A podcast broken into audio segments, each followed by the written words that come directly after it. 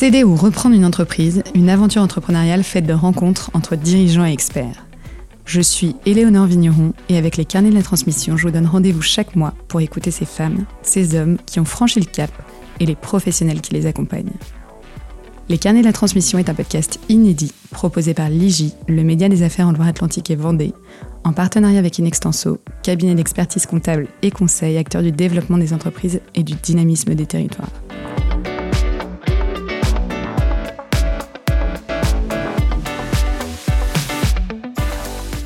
Nous recevons dans ce nouvel épisode des Carnets de la Transmission Pierre Bonnet et Teddy Brochard qui reviennent sur les coulisses du rachat de l'entreprise vendéenne La Serrurerie Luçonnaise. La volonté du cédant et de l'acquéreur était d'opérer une transmission en douceur sur un temps long pour pouvoir préparer au mieux la reprise de cette société. Aujourd'hui, ensemble, nous revenons sur l'origine et les coulisses de cette session. Bonjour Pierre, bonjour Teddy, bienvenue dans ce nouvel épisode des Carnets de la Transmission. Alors Pierre, vous avez 41 ans et vous avez repris en 2021 la serrurerie Luçonnaise. Cette société fondée à Luçon en Vendée en 1986 est spécialisée dans la conception, la fabrication et la pose de menuiserie aluminium. Alors on va s'intéresser à l'histoire de cette session. Pourquoi avoir souhaité racheter cette entreprise? Alors, précédemment, j'étais euh, directeur d'une usine dans la métallurgie euh, et euh, au sein de laquelle j'avais eu à gérer des projets vraiment très intéressants et qui m'ont donné envie et le goût de l'entrepreneuriat, même s'il était en, interne. Et puis à la quarantaine, enfin un petit peu avant la quarantaine, j'ai souhaité bah, continuer cette voie entrepreneuriale et voler de mes propres ailes. Donc j'ai lancé une, démarche de recherche d'entreprise. Et après plusieurs plusieurs opportunités qui étaient plutôt euh, dans la métallurgie, euh, mon métier de, de base. Euh, finalement, j'ai découvert cette entreprise, donc Serrurerie Lucionnaise. Et j'ai découvert une entreprise qui avait énormément de, de potentiel, une forte reconnaissance sur son marché et qui détenait une chaîne de valeur très importante depuis la, l'aspect développement commercial, conception, un atelier de fabrication et des équipes de pause euh, sur chantier.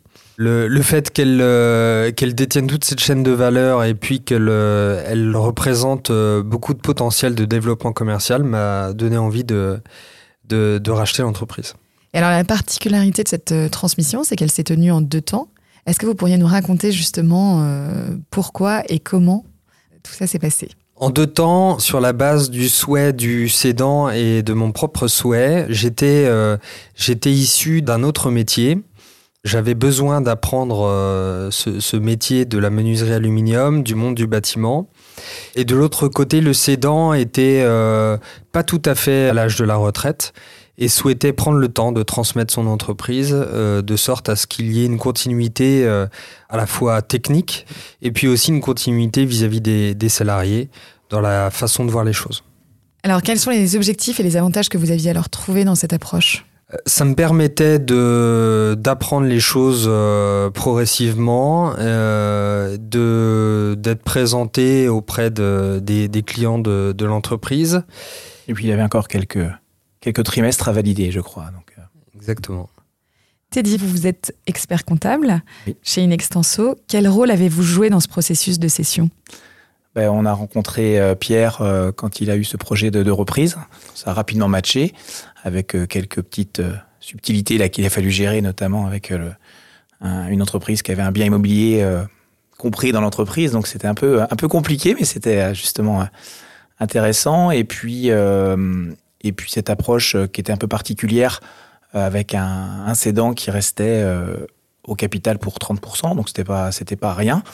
Euh, donc il a fallu beaucoup travailler le l'après et, et, justement la, la, sortie qui était prévue à, à 2-3 ans de ce de ce cédant euh, et notamment au niveau juridique et, et, tous les tous les impacts que ça implique pacte d'associés et tout ce qui va tout ce qui va autour. Est-ce que ce type de session est une approche courante? Alors ce type de session euh, courant, c'est pas forcément le terme, mais euh, se présente, se présente parfois, euh, euh, et, par expérience euh, est souvent un peu compliqué à, mettre en œuvre parce qu'il faut que il faut que chacun trouve sa place et notamment le notamment le cédant, dans ce schéma où il ne sera plus le, comment, le patron en fait de la de l'entreprise qu'il a peut-être dirigé pendant 15, 20, 25 ans. donc, il faut vraiment réussir à trouver la bonne combinaison pour que ça se passe, ça se passe au mieux. Et si on revient au premier temps de la session, quelles ont été les étapes et la préparation nécessaire? On a commencé en novembre 2020. Euh, les premières rencontres avec le, le cédant. Assez rapidement, étant donné que j'avais perçu le, potentiel de l'entreprise, j'ai euh, euh, fait une offre en janvier 2021. Jusqu'en avril, nous avons travaillé sur bah, les éléments purement juridiques et en particulier le protocole de, session et en parallèle le pacte d'associés. Euh, donc de janvier jusqu'à mai, on a préparé ces éléments euh, pour une signature du rachat de 70% euh, au 15 au 15 juillet 2021. En parallèle de ces aspects juridiques, avec le cédant, nous avons travaillé nous en interne sur une une charte du management parce que euh, à la fois euh, euh, le cabinet in extenso et puis les personnes qui m'accompagnaient dans, dans le projet m'avaient alerté sur la difficulté de ce type de, de sessions de transmission longue. Et puis, malgré ces, ces, bons conseils et surtout du fait de, ma fougue, de mon envie, on est rentré dans le projet, mais quand même avec cette idée qu'il fallait qu'on délimite les responsabilités, d'où cette charte de management qui permettait d'identifier euh, qui allait gérer quoi et jusqu'à quand, euh, de sorte que ce, soit clair entre nous et que ce soit aussi clair pour les salariés. Donc ça nous a amené à euh, clôturer la, vente des 70 premiers pourcents à mi-juillet et un démarrage effectif de notre co-management à cette même période. C'était la, première étape et puis, dans le pacte d'associés, nous avions convenu qu'à l'horizon de 18 à 24 mois euh, après, euh, nous, nous, pouvions faire la cession des 30% restants, le temps de me permettre d'acquérir euh, suffisamment de compétences et puis de prendre petit à petit les rênes de, de l'entreprise.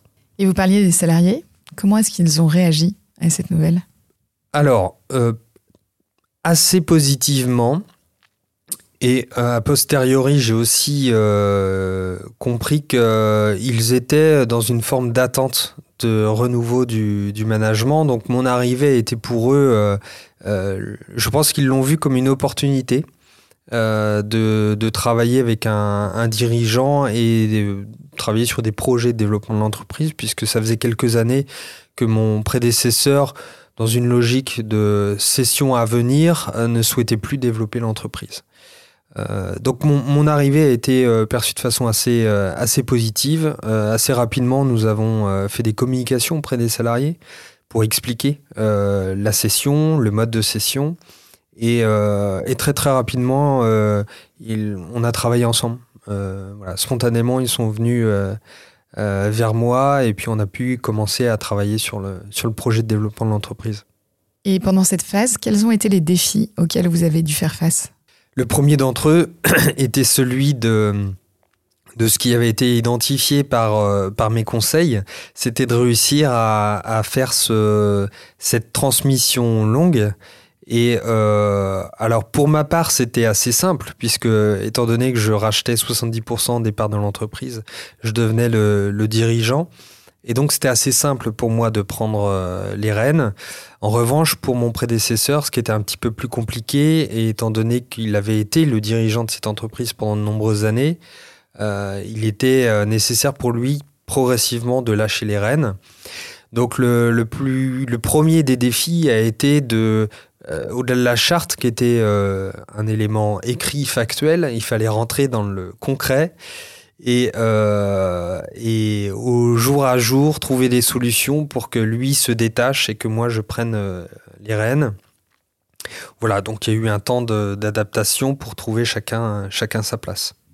Et Teddy, face aux difficultés justement rencontrées par Pierre, comment est-ce que vous avez réagi et fait en sorte d'accompagner au mieux votre client?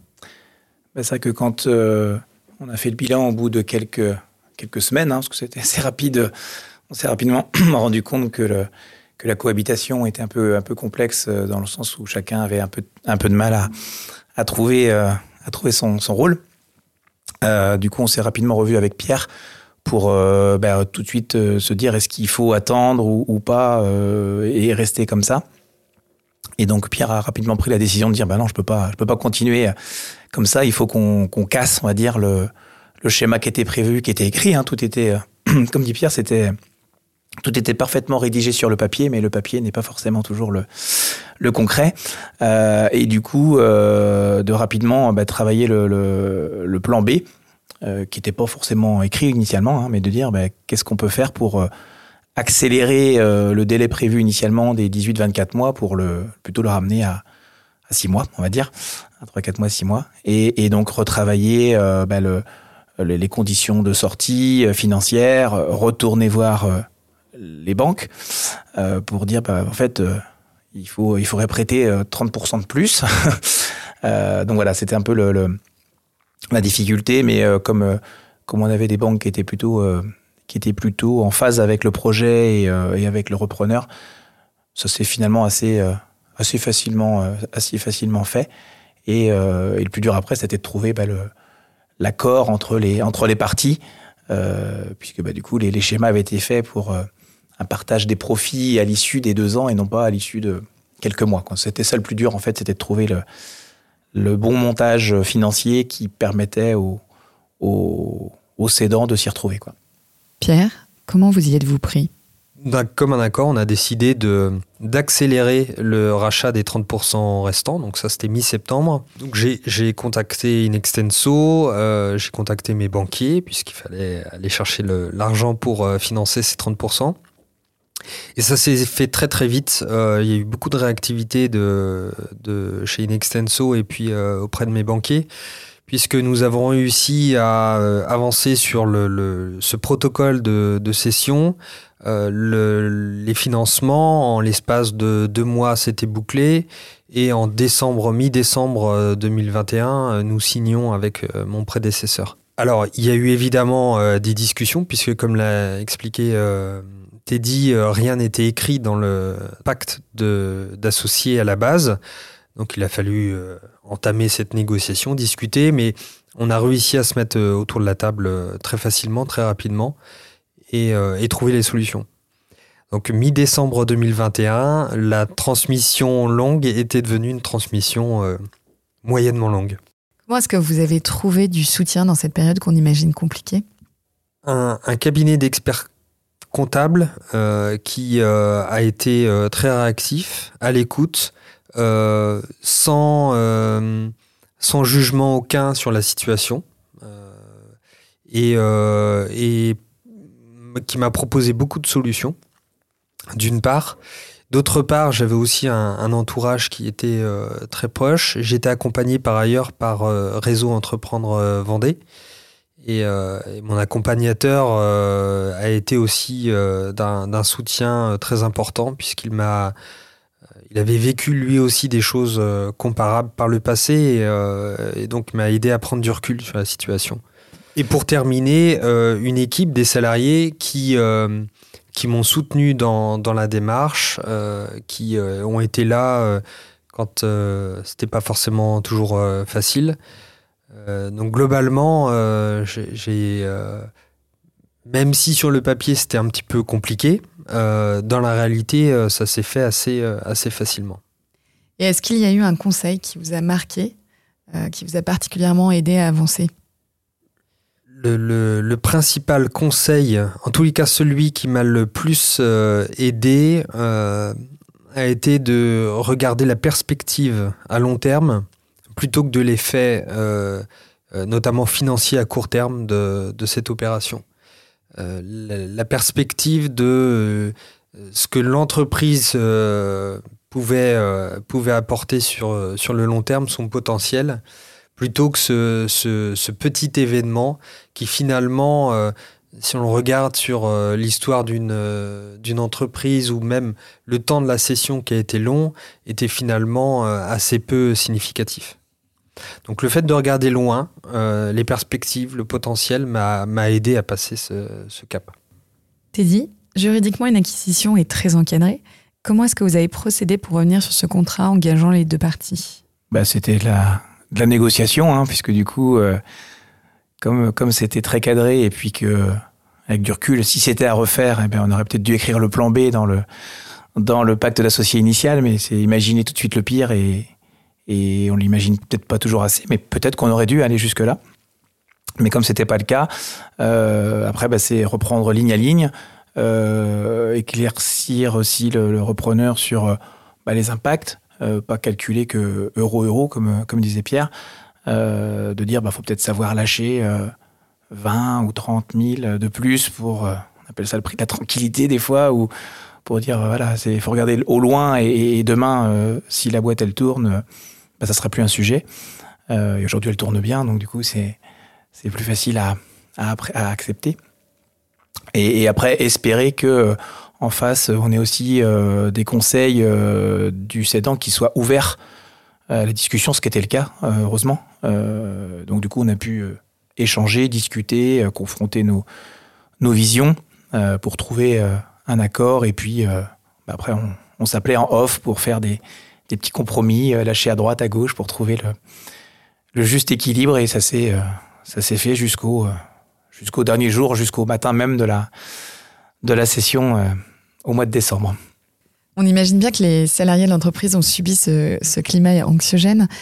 Quelle posture vous avez adoptée vis-à-vis d'eux? D'abord, beaucoup de, de, transparence sur la situation. Pourquoi on était là, comment on allait euh, procéder. Euh, très important qu'il n'y ait pas de choses qui soient cachées parce que ça ajoute à, l'anxiété euh, à l'inquiétude bien légitime que chacun peut avoir dans, ces, dans ce contexte. Une session de base pour un salarié, c'est forcément des inquiétudes, puisque qui va être le repreneur, comment il va se comporter, etc. Alors, en plus de cette situation normale, on ajoutait de la de, l'anxiété euh, avec cette euh, session qui se raccourcissait. Donc d'abord de la transparence, ensuite euh, beaucoup d'écoute auprès de chacun d'entre eux pour comprendre quelles étaient leurs quelles difficultés cette situation leur crée en plus du quotidien. Et puis, euh, je suis quelqu'un qui euh, aime bien le terrain, donc j'ai été euh, aussi beaucoup sur le terrain avec eux, que ce soit dans les équipes de fabrication ou de pause, si bien que j'ai pu capter aussi leur, leurs inquiétudes et y répondre très très rapidement, sans laisser de place au doute. Nous sommes aujourd'hui en 2023, ça fait à peu près deux ans que tout ça s'est passé. Quel bilan tirez-vous de cette opération? On m'avait dit que ça serait difficile une transmission longue, c'était le cas. Euh, pour autant, euh, si je devais reprendre cette entreprise, je la reprendrais. Je changerais peut-être deux, trois petites choses, mais je la reprendrais puisque c'est une entreprise qui a beaucoup de potentiel. Ensuite, euh, finalement, ces, ces aléas, ces obstacles, ils ont été assez importants dans le cadre de la reprise, mais ils sont légion quand on est, euh, quand on est entrepreneur.